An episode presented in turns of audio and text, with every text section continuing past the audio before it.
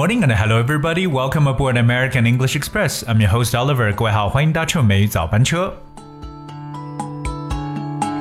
这两天有了解到一个新闻呢，是我们的华为。那在最近的一个报告当中呢，有说到华为的专利申请量呢，目前是居全球第一的。可以说呢，看完这个新闻之后，真的是内心发出了这满满的自豪感。今天美语早班车就跟大家来具体了解一下关于我们所说的专利这样一种说法。而首先跟大家去了解一下整个这条报道的一个具体内容。Alright, so Huawei is leading the pack with respect to international patent applications. According to a report, the Chinese telecom giant accounts for more than half of the applications to the World Intellectual Property Organization. In 2019, Huawei made 5,405 patent applications to the UN body, up from 4,024 in 2017. Huawei has been under pressure since the United States demanded its allies bar Chinese vendors from participating in building 5G networks due to national security concerns. 刚才呢，这个小报告呢，可以算是做一个 听力的一个训练呢，我知道可能有些听友不一下能够完全听明白，没有关系，我们呢每天的美语早班车还是要教大家一些非常地道实用的英文表达，所以我们接下来看一下整个报告当中大家一定要去学习到的东西是什么。首先，我们来看一下文章中的第一个句子，说华为 is leading the pack with respect to international patent applications。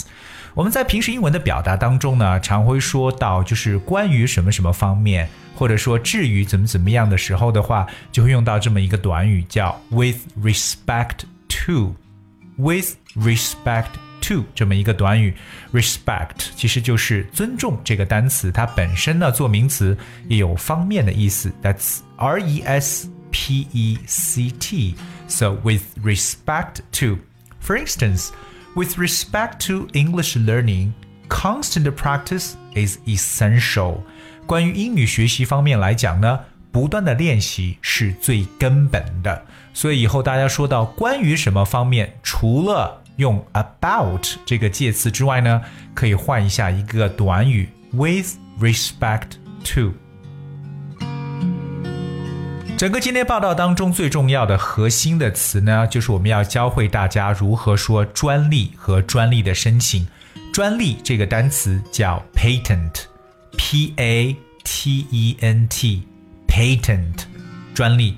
而我们今天所说的这个专利申请呢，就叫做 patent applications，patent applications，而 applications 这个名词就表示为申请的意思。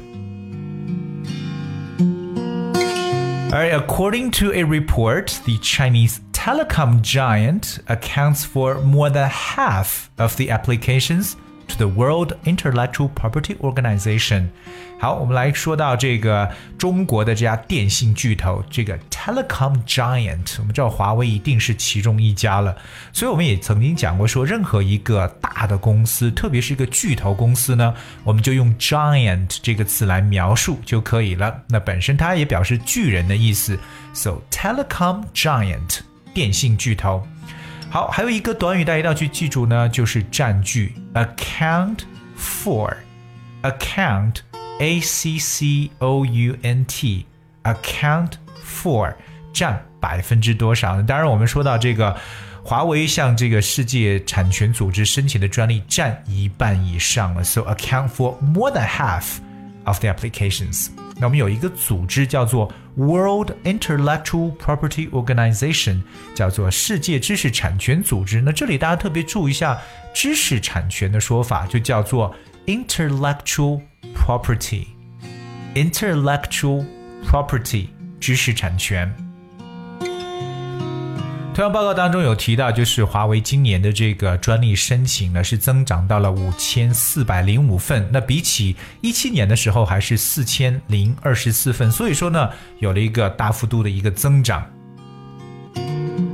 但文章的最后有说到，其实华为一直以来呢，特别是最近一直是承受着压力，be under pressure。OK，那当然是美国给华为施压，所以说呢，承受压力的短语叫 be under。pressure 这个短语，当然呢，其实这个压力怎么说？因为美国觉得是以国家安全考虑为理由呢，要求其盟友是禁止中国供应商参与到这个五 G 网络的这个建设。那由于这样子呢，华为一直是受着压力的。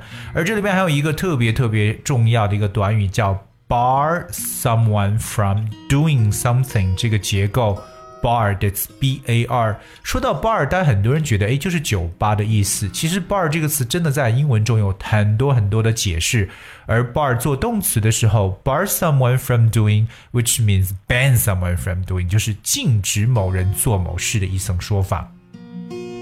Here's one example: Tourists are barred from entering after 6 p.m. 譬如说晚上六点以后，游客呢就不得进入。So bar someone from doing 就是 forbidden someone or prevent someone from doing something。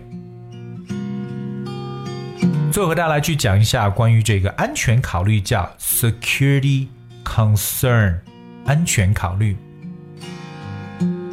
好，今天所了解的重点核心说法呢，就是说到专利申请。以后我们说到专利这个词，各位记住了，叫 patent，patent，OK。patent application。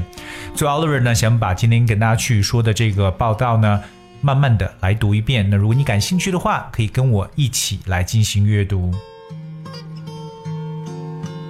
According to a report, all right, we'll start from the very beginning here. Huawei is leading the pack with respect to international patent applications. According to a report, the Chinese telecom giant accounts for more than half of the applications to the World Intellectual Property Organization. In 2019, Huawei made 5,405 patent applications to the UN body, up from 4,024 in 2017. Huawei has been under pressure since the United States demanded its allies bar Chinese vendors from participating in building 5G networks due to national security concerns. 而这是今天和大家去分享的关于华为专利申请世界第一的说法。那我也是希望各位同学呢能够好好的去复习，当然呢要多多的来去积累一些有用的英文知识。Okay? Alright, finally here's a song. Thank you next. And I hope you enjoyed the song and thank you so much once again for tuning Until tomorrow. Wish I could say thank you to Malcolm, cause he was an angel. One taught me love, one taught me patience, and one taught me pain. Now I'm so amazing. I've loved and I've lost, but that's not what I see. Look what I got, look what you taught me. And for that I say thank you next, thank you next. Thank you. Next, I'm so I'm so grateful for my ex. Thank you. Next. Thank you. Next.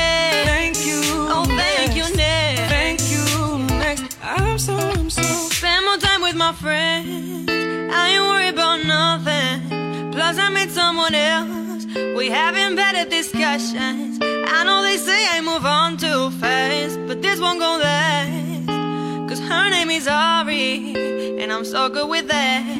She taught me love. She taught me patience. How she held the space